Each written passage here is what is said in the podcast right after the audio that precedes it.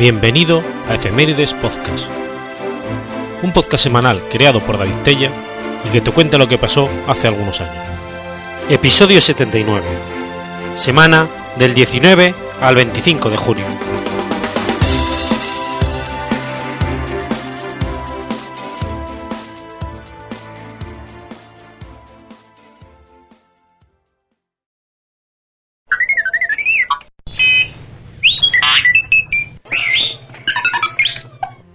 Jueves 19 de junio de 1947.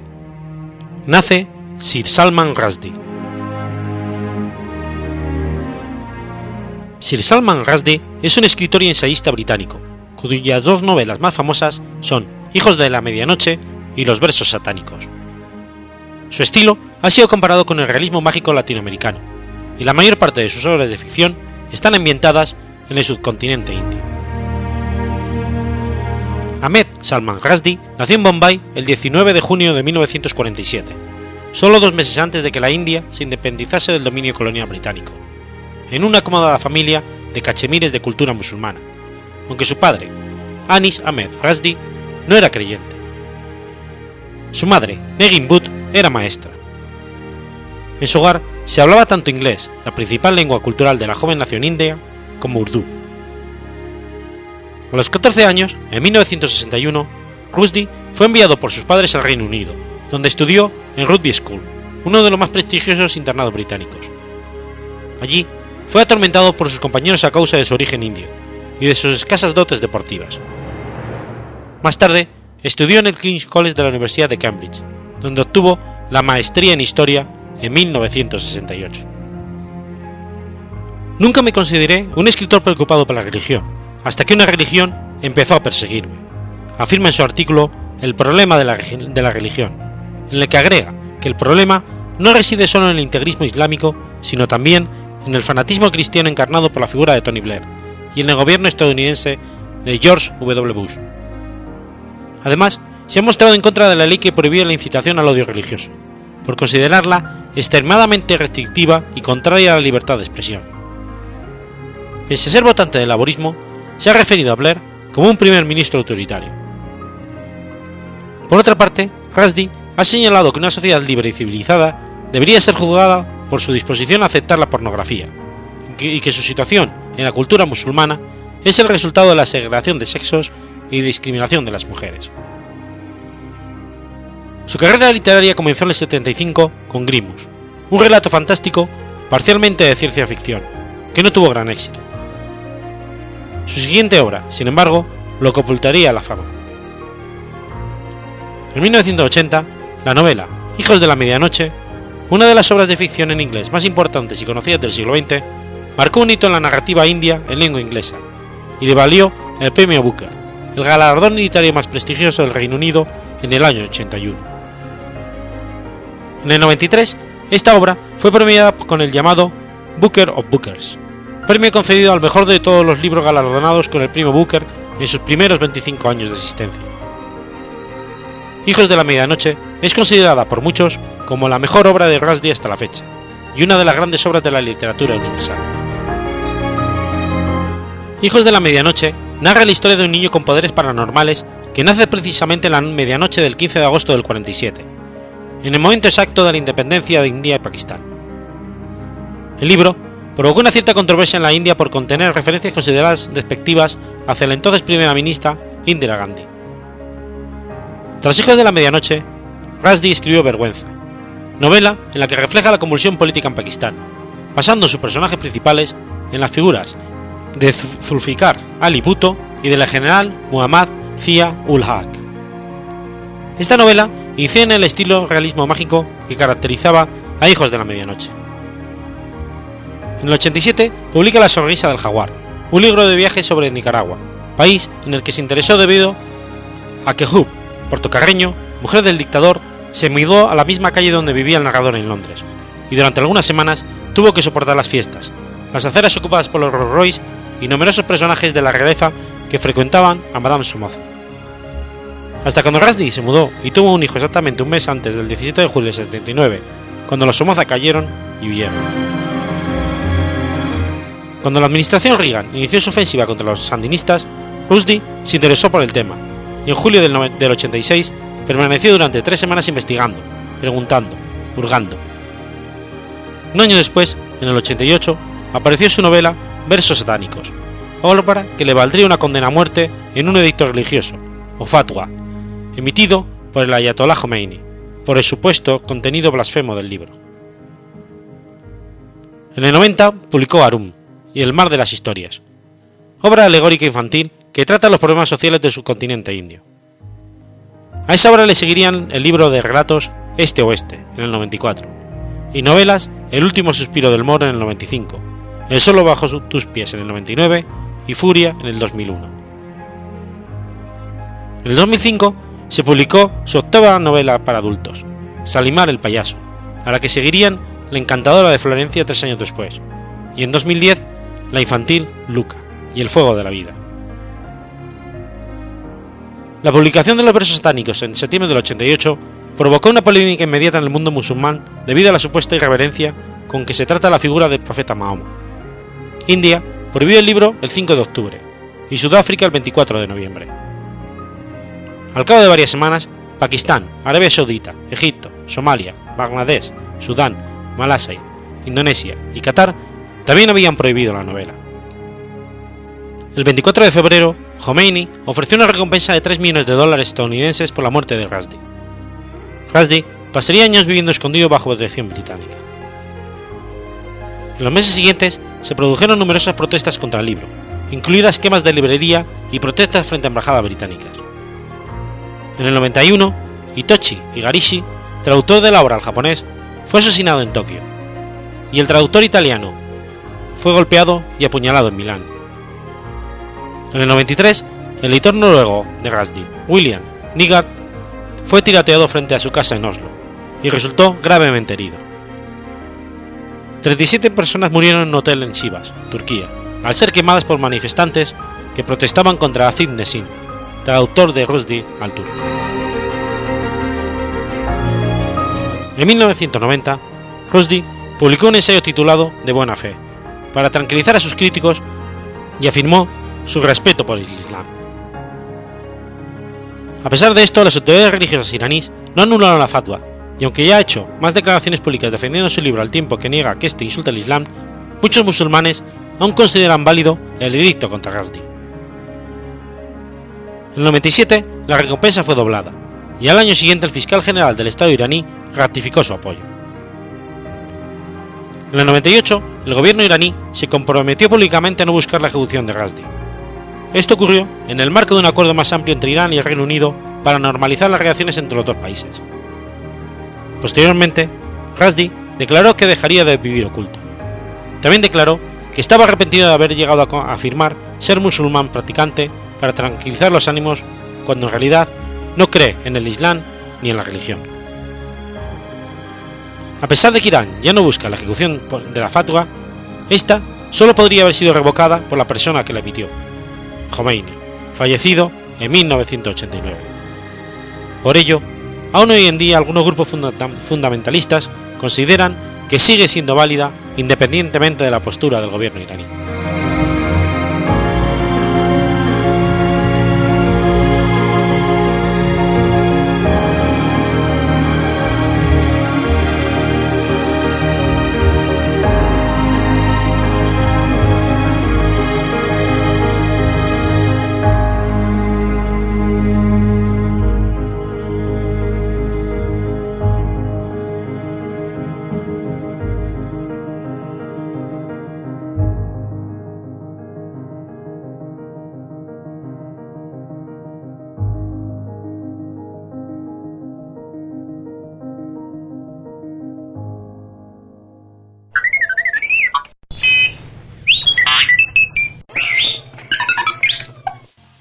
20 de junio de 1909.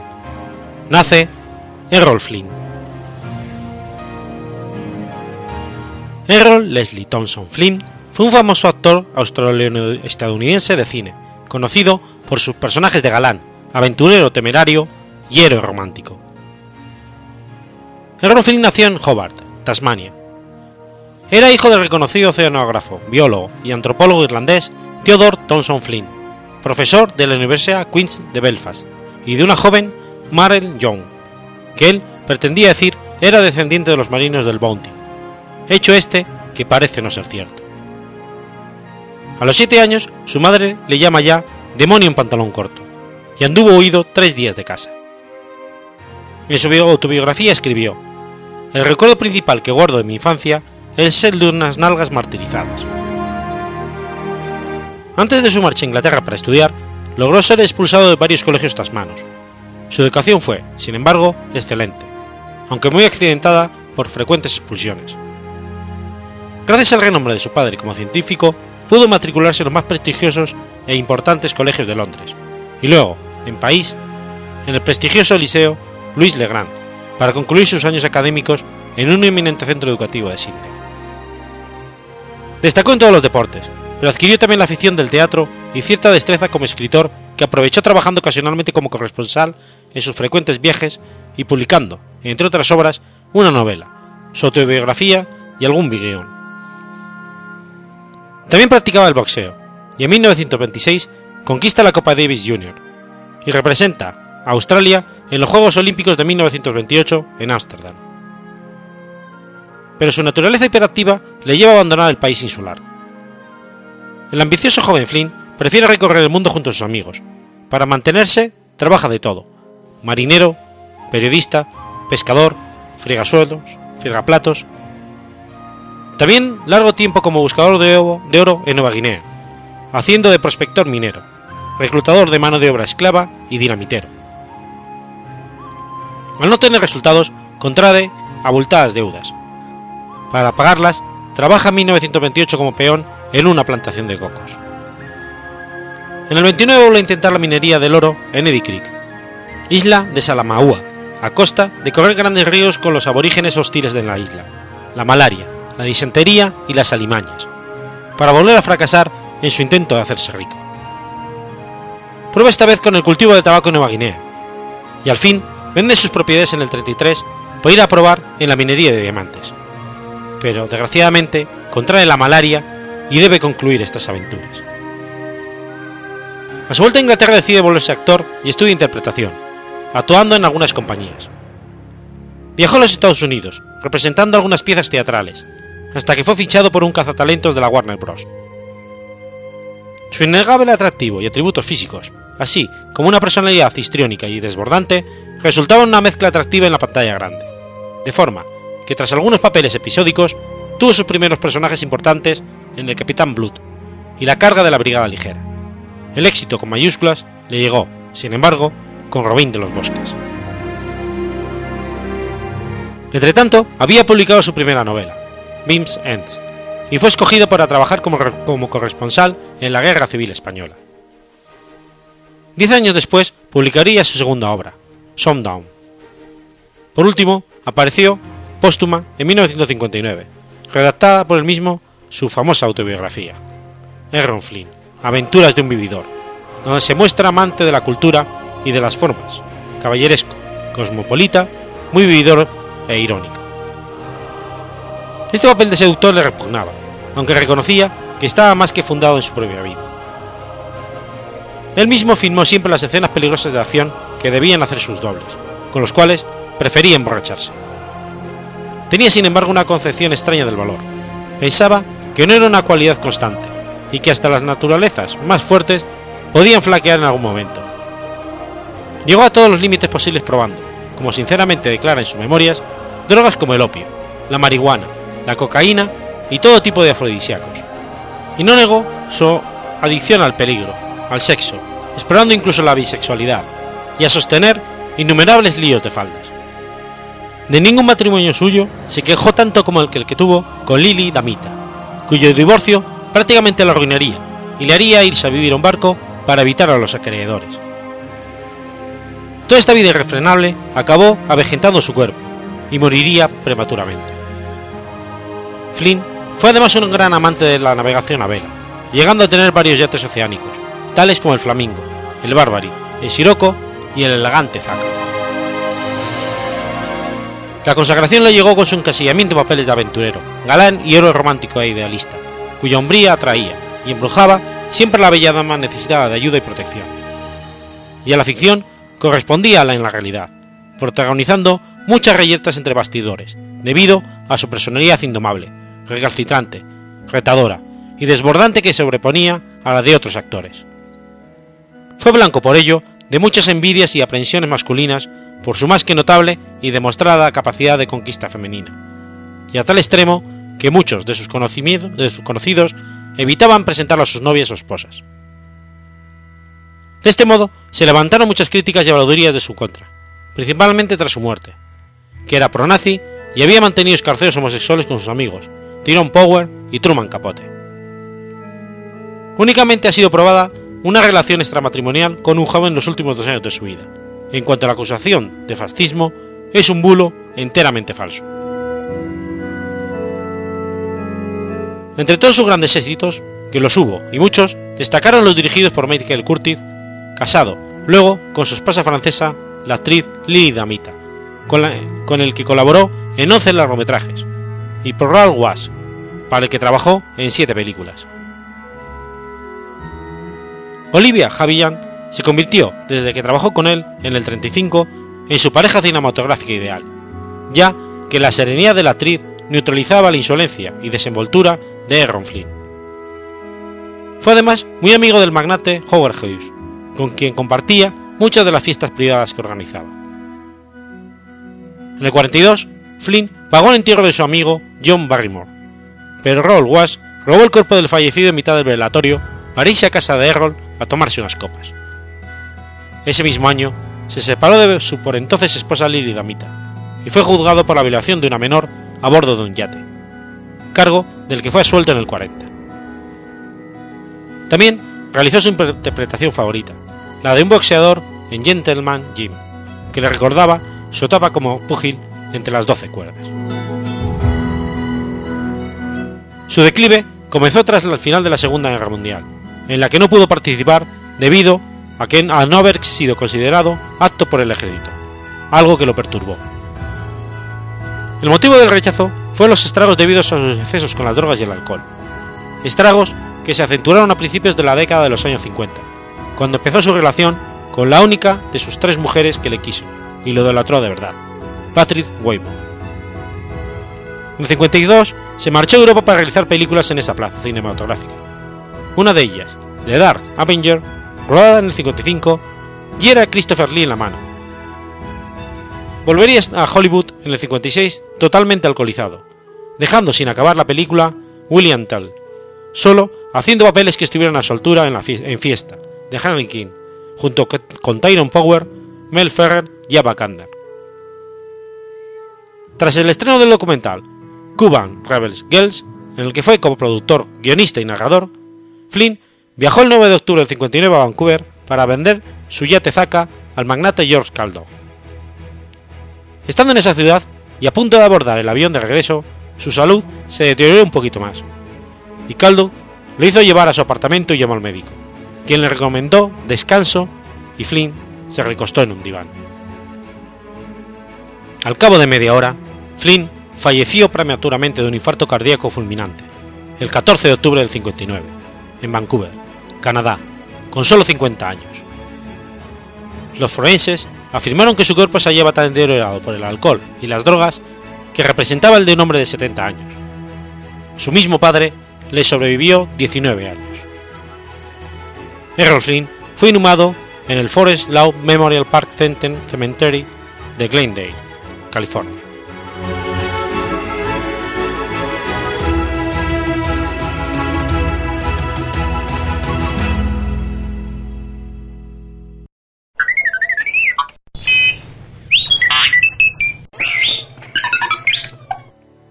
Miércoles 21 de junio de 1905. Nace Jean-Paul Sartre.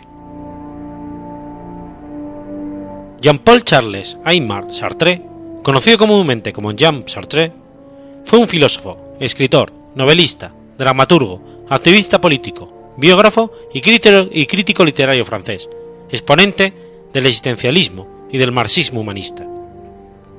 Fue parejo del también filósofa Simone de Beauvoir. Los padres de Sartre fueron Jean-Baptiste Sartre, un oficial naval, y Anne-Marie Switzer, prima de Albert Switzer. Su padre murió de fiebre cuando él tenía apenas 15 meses, y Anne-Marie lo crió con ayuda de sus padres, quienes enseñaría matemáticas a Jean-Paul y le introduciría desde muy joven a la literatura clásica.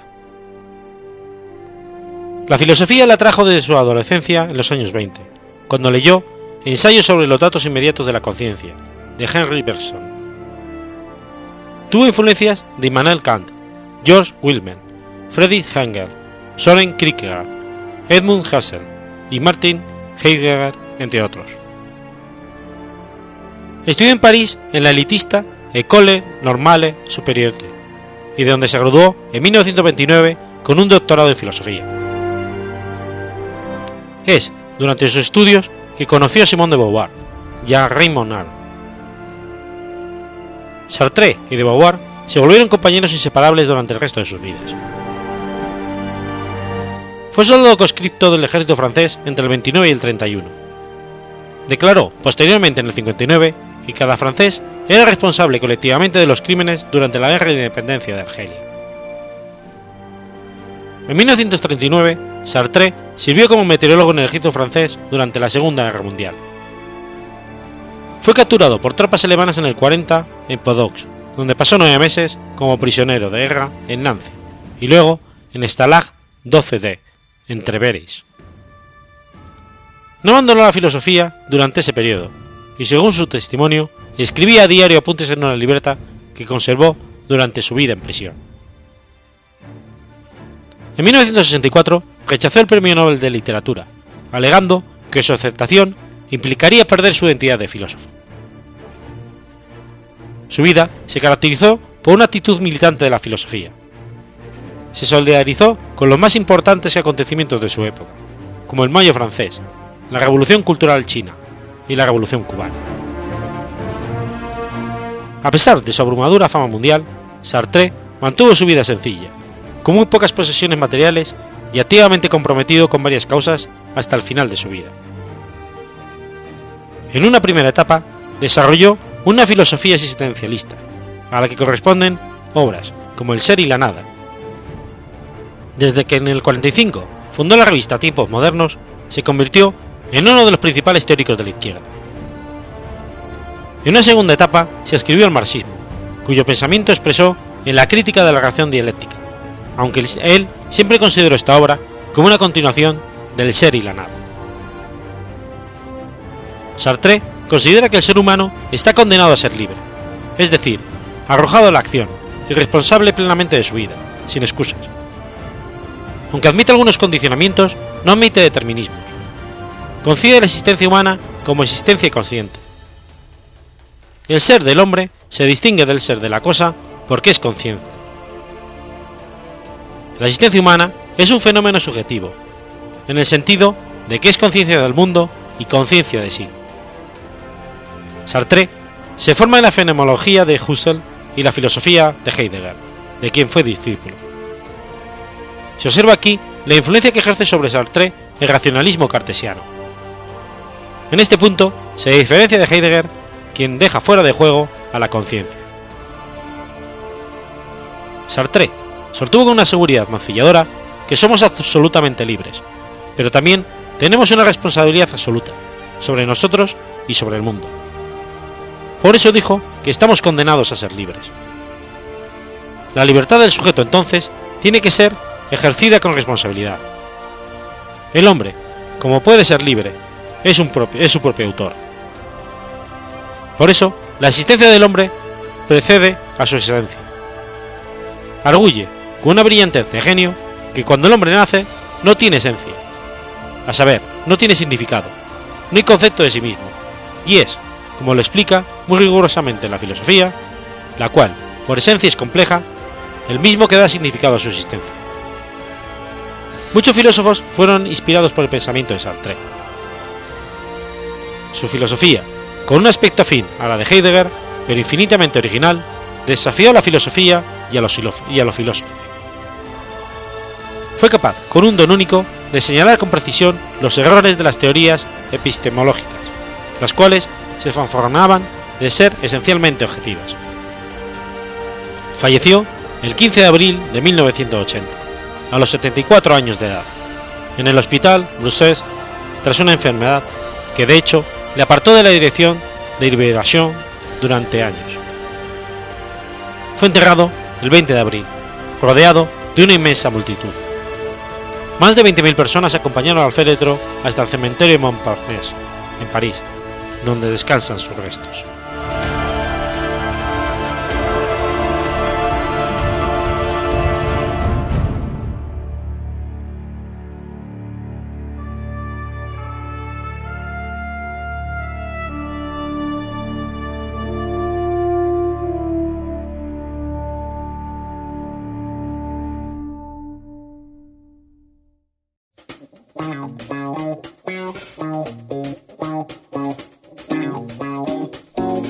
¿Conoces la Asociación de Escuchas de Podcasting? Asespod es el primer lugar de encuentro para todas aquellas personas que escuchan este formato de audio.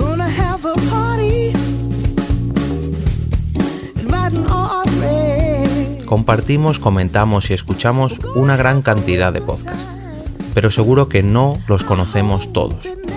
Nos falta este que estás escuchando ahora mismo.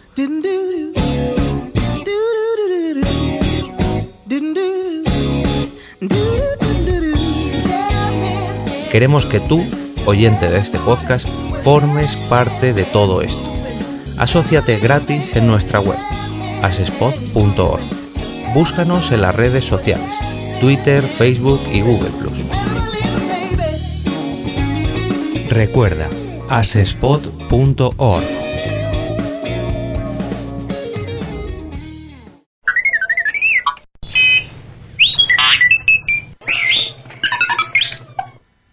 lunes 22 de junio de 1936. Nace Chris Christopherson.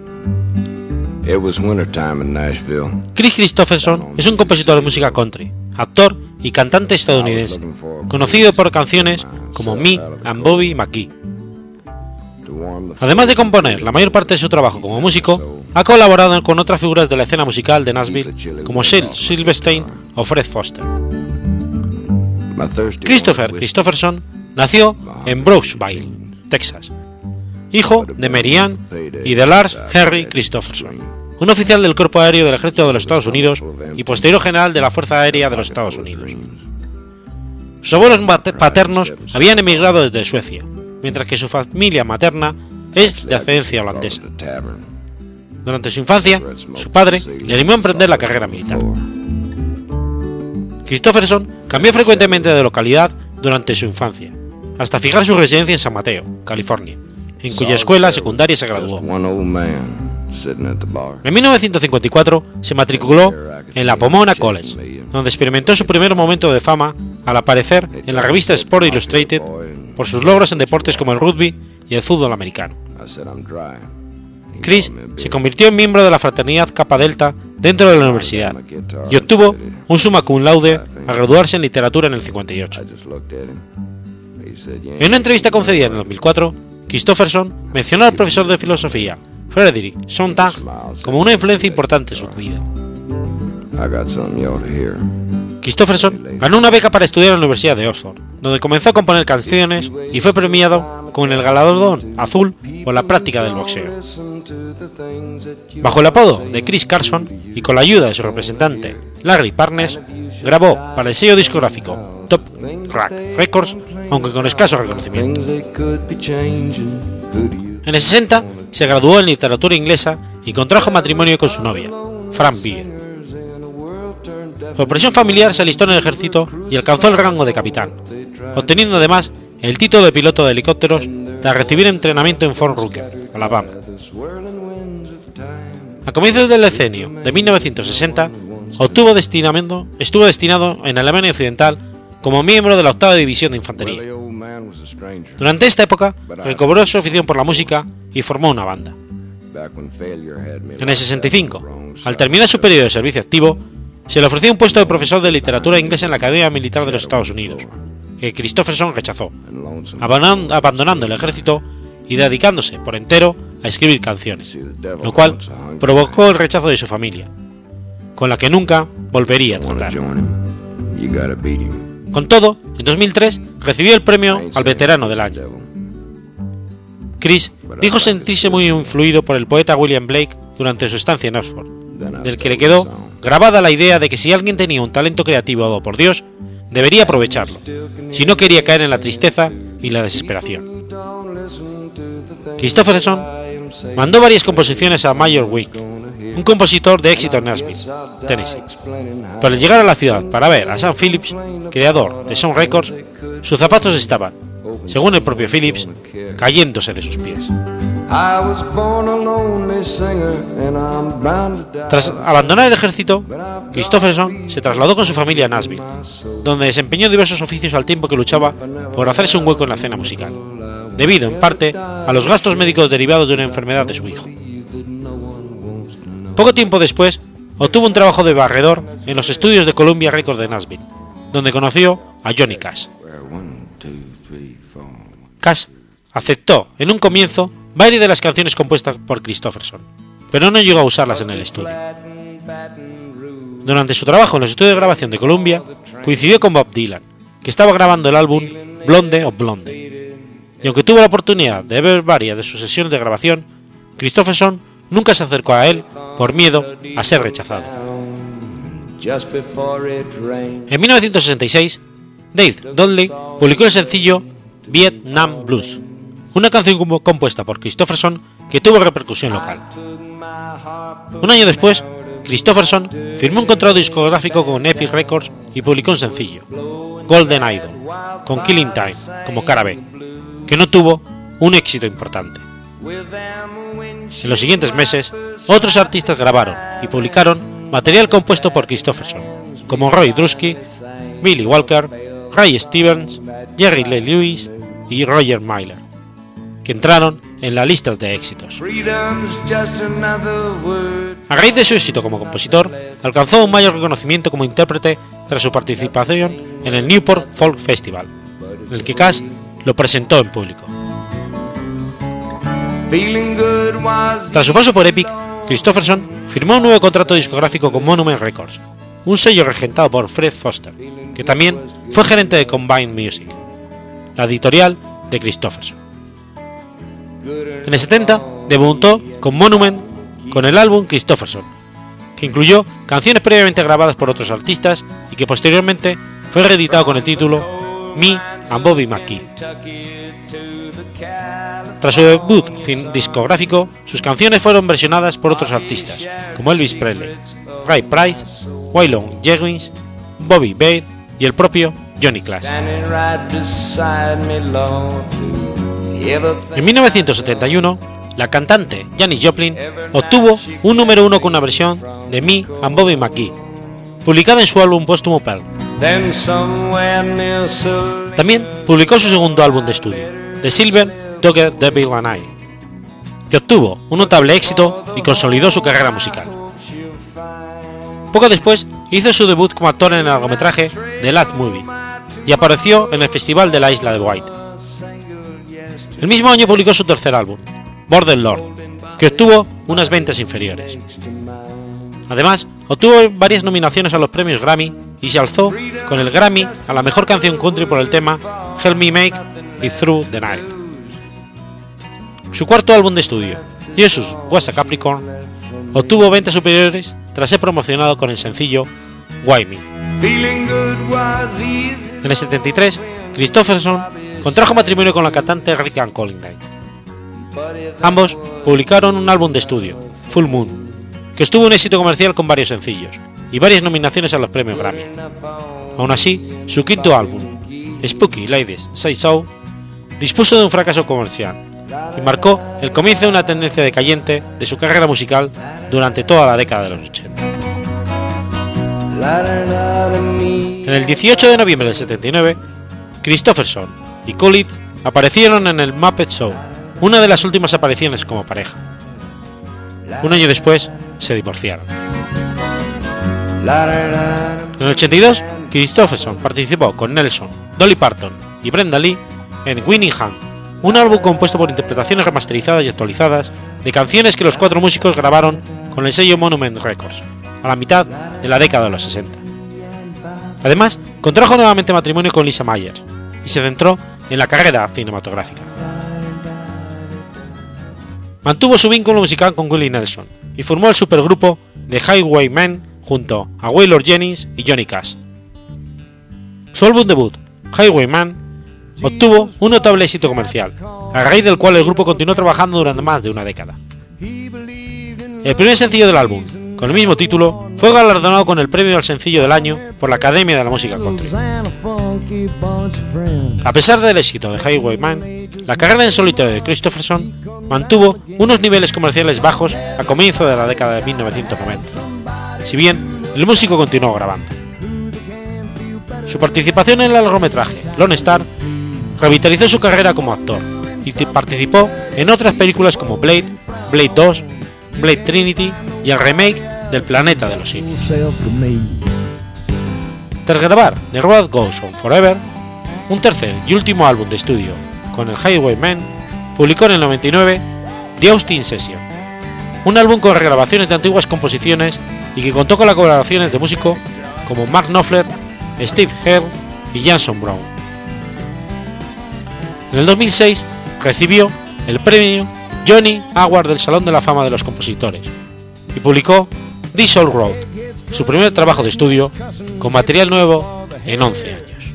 Others laugh at straights who laugh at freaks who laugh at squares. Some folks hate the whites who hate the blacks who hate the Klan. Most of us hate anything that we don't understand. Cause everybody's gotta have somebody to look down on. Who they can do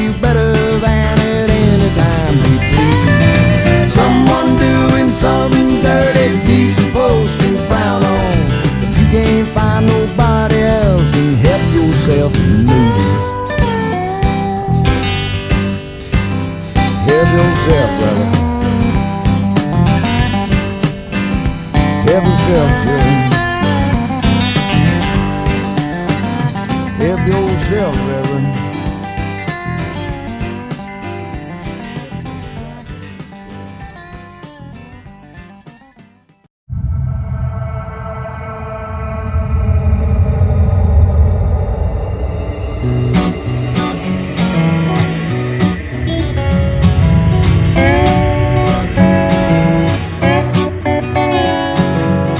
¿Sabías que existe una asociación donde damos voz a los podcasts?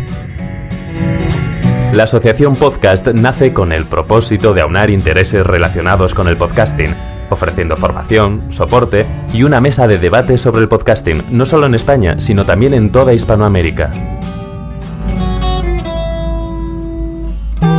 Entre nuestros proyectos destacan nuestro libro colaborativo, la organización de diferentes eventos relacionados con el podcasting como las jornadas de podcasting, los premios de la Asociación Podcast y Radio Podcastellano.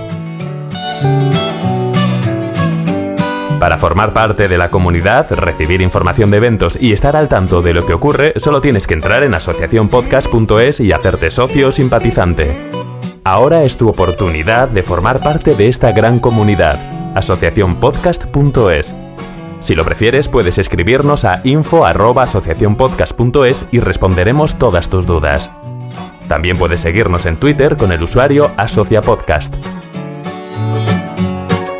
Ya seas podcaster u oyente, súbete al podcasting.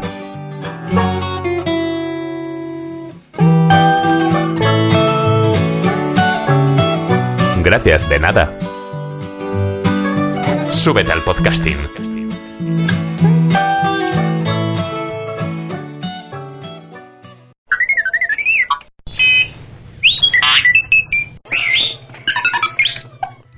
...23 de junio del año 47 a.C. Nace Cesarión. Ptolomeo XV, Filopator, Filemetor, César, o simplemente Ptolomeo XV César, apodado por los alejandrinos Cesarión, fue un faraón de la dinastía ptolomeica. Su madre fue la última reina de la dinastía ptolomeica del antiguo Egipto, y él fue presentado como sucesor de los títulos y potestades de Julio César en Roma. Parece no haber ninguna duda respecto a que su madre fue Cleopatra VII, última reina de Egipto. Respecto a la atribuida paternidad de Julio César, no se puede asegurar con certeza.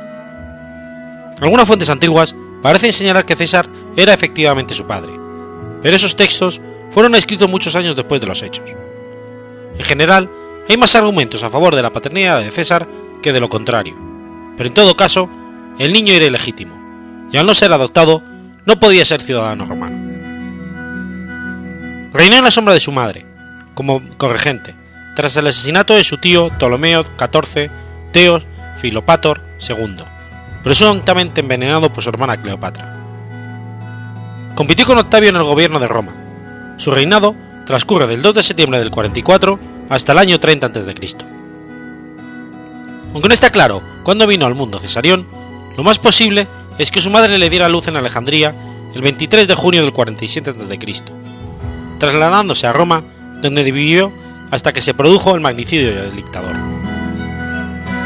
El 15 de marzo del 44 a.C., César fue asesinado y Cleopatra regresó a Alejandría, donde a más tardar agosto del 44 murió Ptolomeo, probablemente asesinado por orden de su hermana, y nombró corregente de Egipto a su hijo bajo el nombre de Ptolomeo XV, con el cognomen César. En el 41 a.C., Cleopatra se alió con Marco Antonio para conseguir su apoyo. A finales del 34 a.C., en las donaciones de Alejandría, Cleopatra fue proclamada reina de Egipto, Chipre, Libia y la parte sur de Siria. A Cesarión se le nombró corregente de dichos países, subordinado a su madre, y también fue nombrado rey de reyes, a la vez que se proclamaba hijo y heredero legítimo de César, pese a que él no lo había reconocido. Esta declaración fue la causa de la ruptura definitiva de las relaciones de Marco Antonio con Octavio, a quien inquietaba el hecho de que Cesarión hubiera sido anunciado como el hijo legítimo de César y su heredero. Su poder descansaba fundamentalmente en el hecho de ser considerado como el heredero de César por adopción, lo cual le garantizaba el apoyo del pueblo romano y la lealtad de las legiones. El año 30 a.C., Octavio invadió Egipto, decidido a asesinar a Cesarión.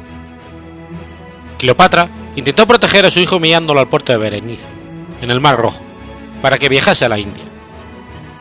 Poco después de la muerte de Cleopatra, Cesarión, por consejo de su tutor, quien creía que era mejor confiar en Octavio, regresó a Alejandría, donde fue asesinado. Tras el suicidio de Marco Antonio y Cleopatra, Octavio tomó el poder y se adueñó de Egipto.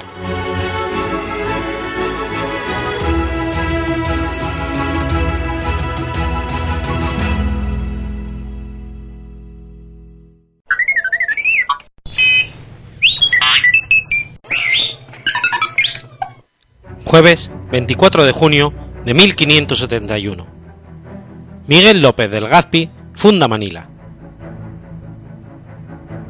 Miguel López del Gazpi, conocido como el Adelantado o el Viejo, fue un almirante español del siglo XVI, primer gobernador de la Capitanía General de las Filipinas y fundador de las ciudades de Cebú y Manila. Miguel López del Gazpi nació en la localidad guipuzcoana de Zumárraga, España, con dudas sobre el año de nacimiento, que podría ser entre el 1502 y 1510, y murió en Manila. Proviene de una familia de la pequeña nobleza guipuzcoana, con el título de hidalgo. Fue el segundo hijo de Juan Martínez López de Legazpi y Elvira Urruchategui. En 1545 se trasladó a México, donde vivió 20 años. Ocupó diversos cargos de la administración del Virreinato de Nueva España, escribano mayor en 1551 y alcalde mayor de la Ciudad de México en 1559, 38 años después de su conquista. Se casó con Isabel Garcés, hermana del obispo de Chacalá, Julián Garcés, y de dicha unión nacieron nueve hijos. La casa del Gazpi en la capital azteca fue una de las principales, y ella acudían muchos recién llegados a España para solicitar ayuda y consejo. Expediciones por aquel entonces no habían logrado realizar la ruta de vuelta por el Gran Golfo, que era como se llamaba entonces al Pacífico hasta México.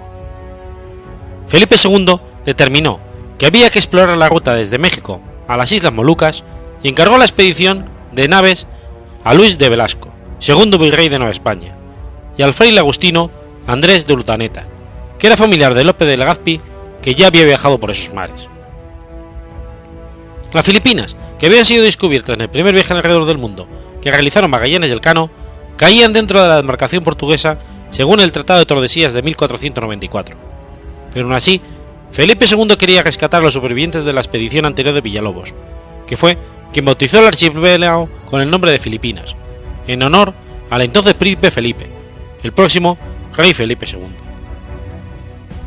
Velasco hizo los preparativos en 1564, y López de Legazpi, ya viudo, fue puesto al mando de dicha expedición a propuesta de Urdaneta, siendo nombrado por el rey almirante general y gobernador de todas las tierras que conquistase, aun cuando no era marino.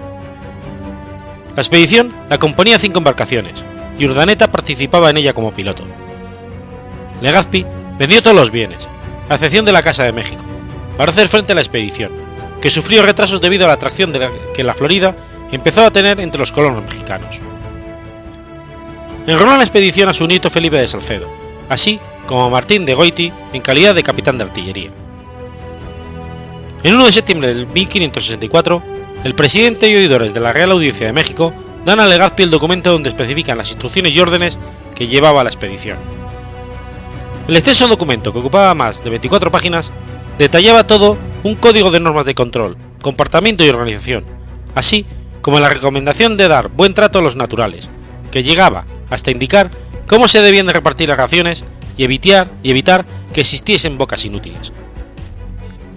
Con las cinco naves y unos 350 hombres, la expedición que encabezaba López de Legazpi partió del puerto de Barra de Navidad, Jalisco, el 21 de noviembre de 1564, después de que el 19 de noviembre se bendijera la bandera y los estandartes.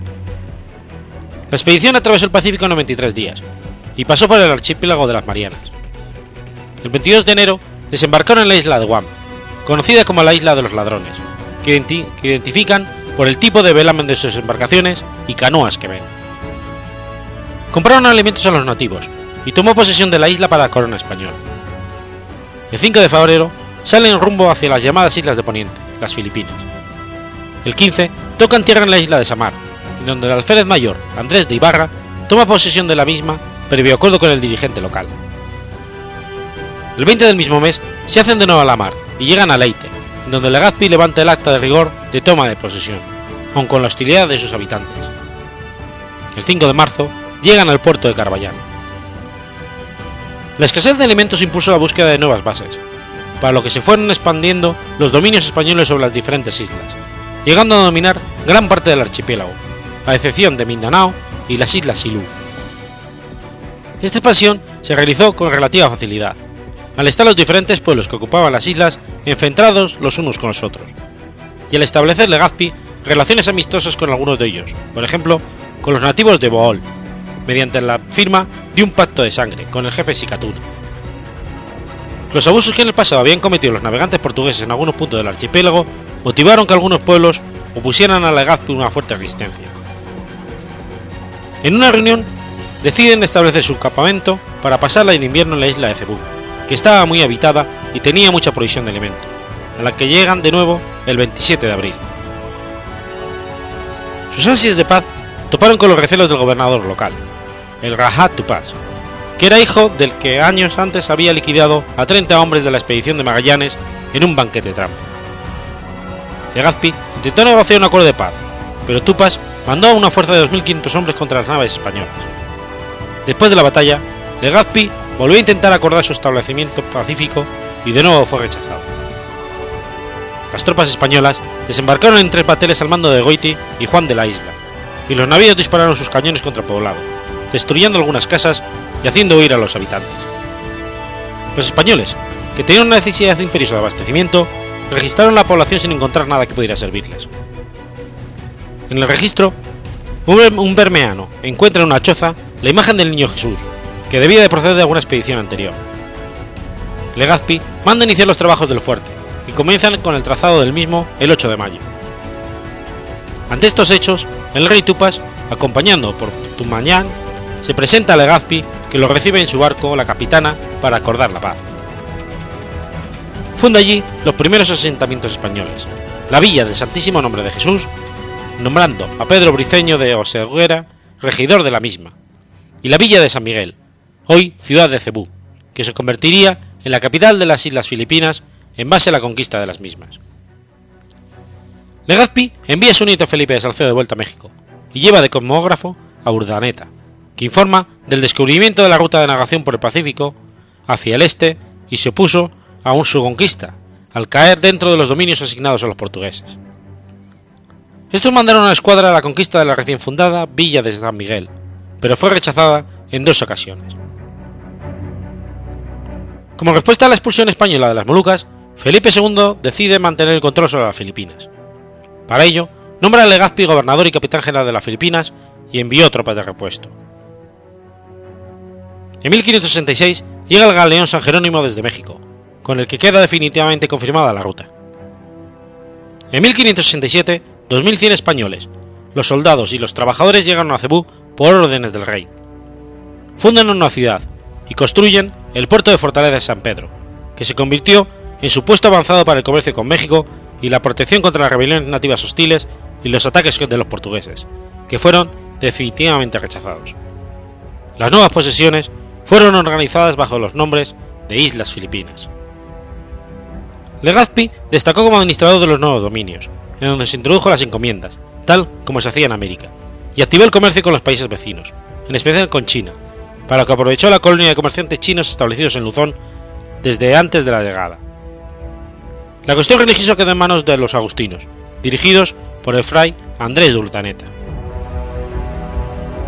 La conquista siguió para las islas restantes, Panay, Masbate, Mindoro y finalmente Dulzón, donde encontró la gran resistencia de los tagalos.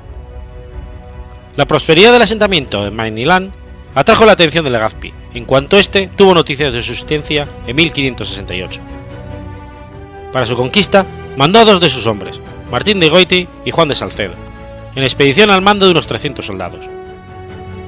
Maynilán era un enclave musulmán, situado al norte de la isla de Luzón, dedicado al comercio. Salcedo y Gotti llegaron a la bahía de Manila el 8 de mayo de 1570, después de haber librado varias batallas por el norte de la isla contra piratas chinos. Los españoles quedan sorprendidos por el tamaño del puerto y son recibidos amistosamente acampando por algún tiempo en las proximidades del enclave. Al poco tiempo se desataron incidentes entre los nativos y los españoles y se produjeron dos batallas, siendo derrotados los nativos en la segunda de ellas, con lo que el control de la zona pasa a manos de los españoles, después de los correspondientes protocolos y ceremonias de paz, que duraron tres días. Fue el Rajá Matanda quien entregó Mainiland a López de Legazpi. Legazpi llegó a un acuerdo con los gobernantes locales Sulimán, Matanda y La Candula. En el mismo se acordó fundar una ciudad que tendría dos alcaldes, 12 concejales y un secretario. La ciudad sería doble, la intramuros española y la extramuros indígena. Cuatro años después de su fundación, Manila sufrió un ataque de manos del pirata chino Lima Hong. El gobernador Guido de Lazabares y el maestre de campo Juan de Salcedo, al mando de 500 españoles, expulsaron a la flota mercenaria chino-japonesa. Después de proclamar a Manila capital del archipiélago de las Filipinas y de los dominios españoles del lejano oriente, López de Legazpi trasladó allí su residencia. Permaneció en Manila hasta su muerte el 20 de agosto de 1572. Miguel López de Legazpi murió de un ataque cerebrovascular y en una situación económica precaria, sin saber que rey Felipe II había firmado una real célula por la que le nombraba gobernador vitalicio y capital general de Filipinas y le destinaba una paga de 2.000 ducados.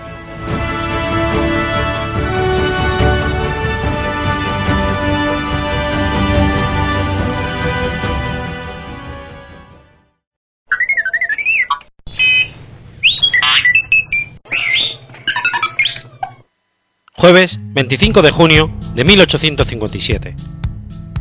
Charles Baudelaire publica Las Flores del Mal. Las Flores del Mal es una colección de poemas de Charles Baudelaire considerada la mayor obra de su autor. Abarca casi la totalidad de la producción poética desde 1840 hasta la fecha de su primera publicación. La primera edición costó de 1.300 ejemplares y se llevó a cabo el 25 de junio de 1857. La segunda edición, en el 61, elimina los, poemas censurados, pero añade 30 nuevos. La edición definitiva será póstuma, en el 68, y si bien no incluye poemas prohibidos, añade algunos más. En esta versión consta de 151 poemas. La censura que recayó sobre algunos de sus poemas no sería levantada en Francia hasta 1949.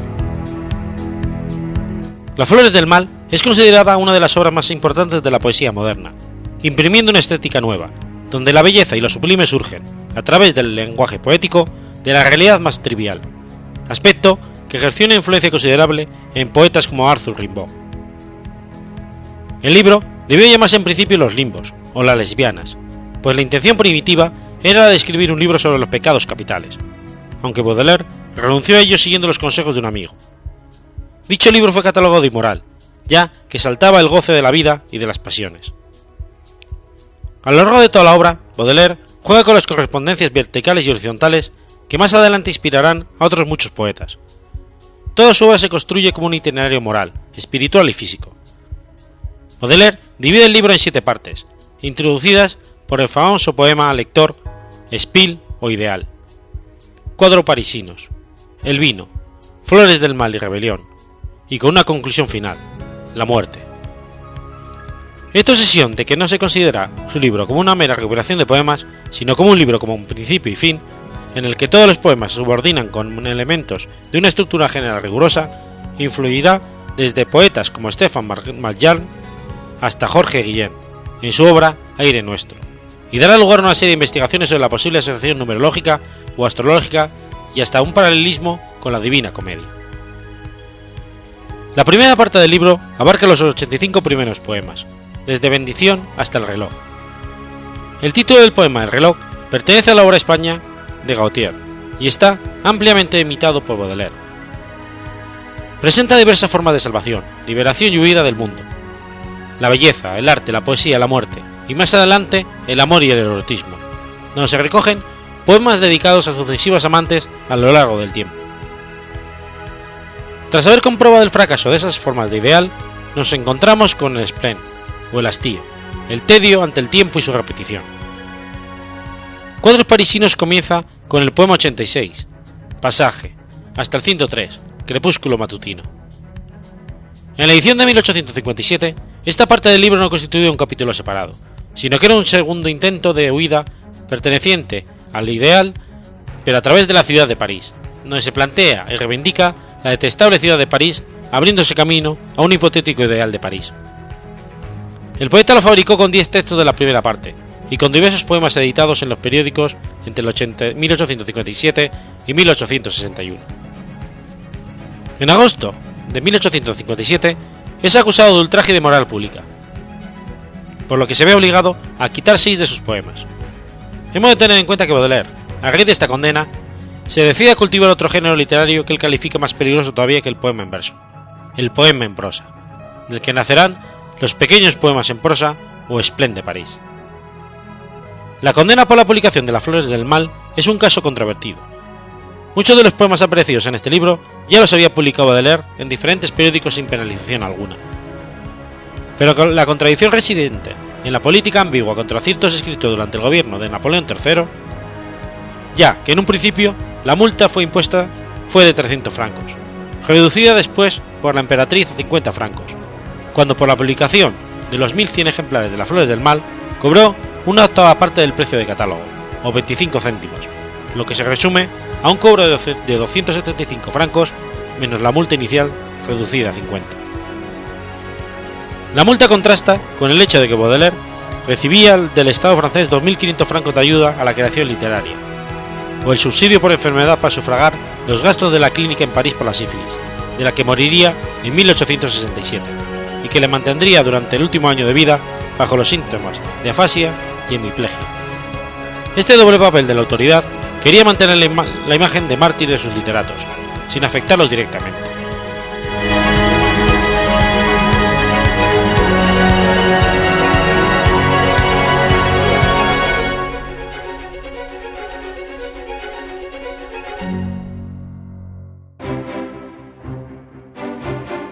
Has escuchado Efemérides Podcast. Si quieres ponerte en contacto conmigo, puedes hacerlo por Twitter a la cuenta arroba efemeridespod o mi cuenta personal, arroba telladavid, o por correo electrónico a la dirección efemeridespod.gmail.com. También puedes visitar la página web efemeridespodcast.es. Y recuerda que puedes suscribirte por iTunes y por iBox, y tienes un episodio nuevo cada lunes.